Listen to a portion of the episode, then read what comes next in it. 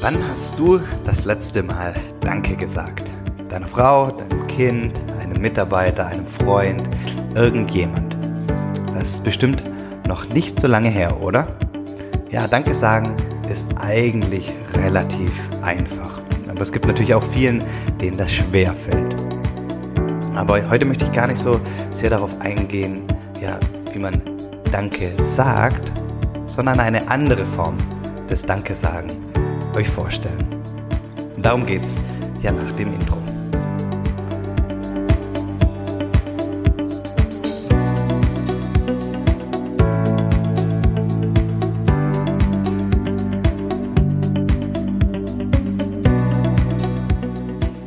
Ja, hallo und herzlich willkommen zum Familienmensch Podcast. Der Podcast, ja, der dich dabei unterstützt, im Berufs- und Familienleben ja, dein bestes leben.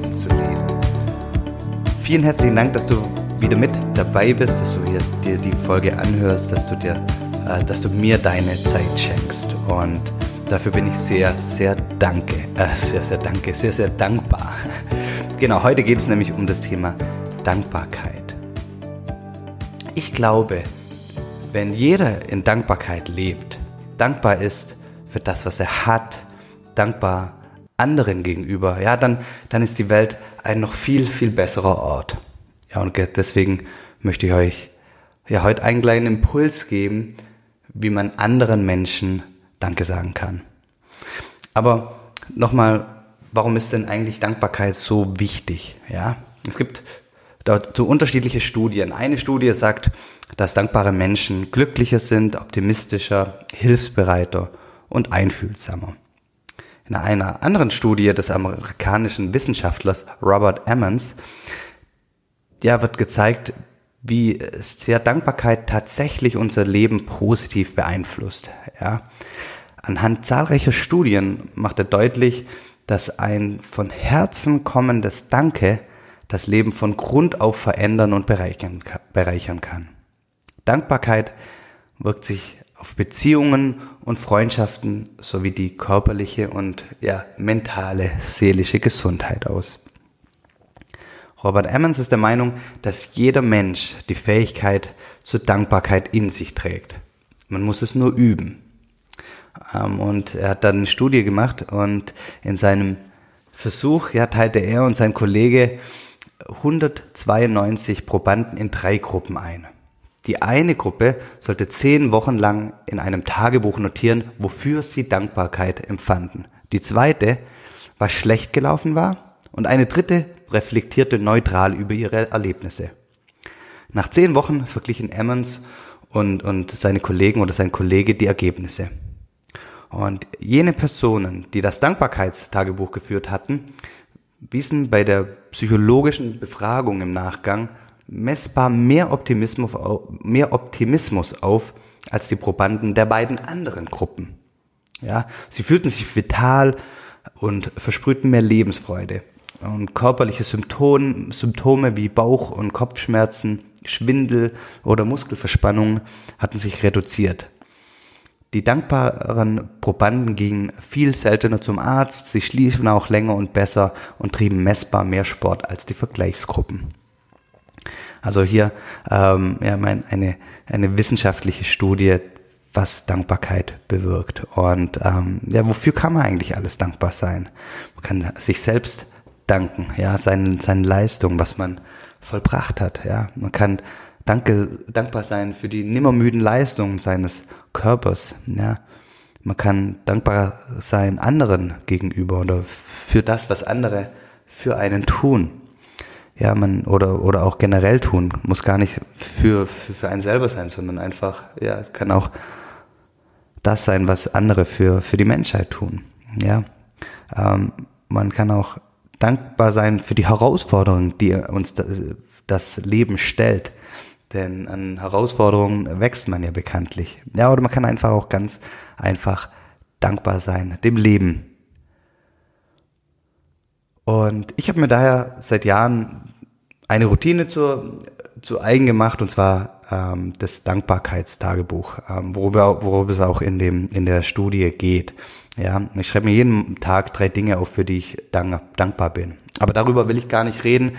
Ähm, darüber werde ich ein anderes Mal erzählen.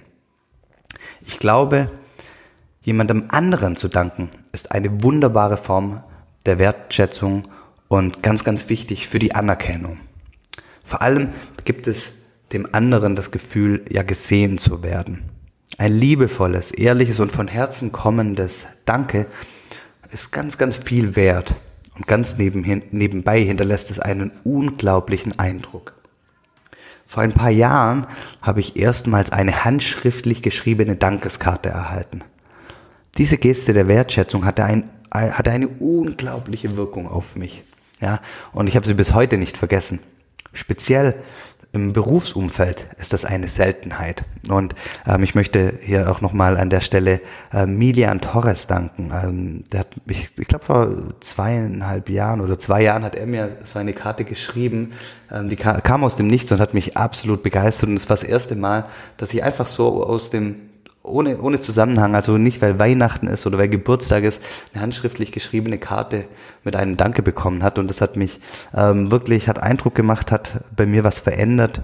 Ich habe äh, seitdem von, von, von manch anderen auch noch eine Dankeskarte bekommen. Und jedes Mal, ähm, ja, finde ich das wirklich, ähm, ja, einfach, einfach toll. Das ist eine wunderbare, wunderbare Geste und, und ähm, vergesse ich nicht. Und deswegen, ähm, ja, habe auch ich mir das zu einer Routine gemacht, ähm, ja, jemandem, äh, anderen Leuten eine Karte zu schreiben. Und ähm, ja, wie gesagt, das ist äh, mittlerweile einfach eine Seltenheit, jemand zu, sch äh, zu schreiben, ja, sich die Zeit zu nehmen, eine Karte auszusuchen, diese zu beschreiben und zu verschicken, ist einfach nicht selbstverständlich. Vor allem, da man ja mit WhatsApp und Co. den genau gleichen Text äh, schreiben und verschicken kann. Aber es ist halt einfach nicht das Gleiche. Und wie gesagt, da habe ich es mir zur Routine gemacht, immer wieder handschriftlich Dankeskarten an Freunde, Geschäftspartner und Weggefährten zu schreiben. Und das Ergebnis sind wesentlich intensivere und, und tiefgreifendere ja, Beziehungen und ja, Geschäftsbeziehungen. Und ähm, das hebt einfach das, das, das ganze Verhältnis nochmal auf ein ganz anderes Level. Ähm, das ist nicht mehr oberflächlich, das geht einfach in eine ganz andere Tiefe.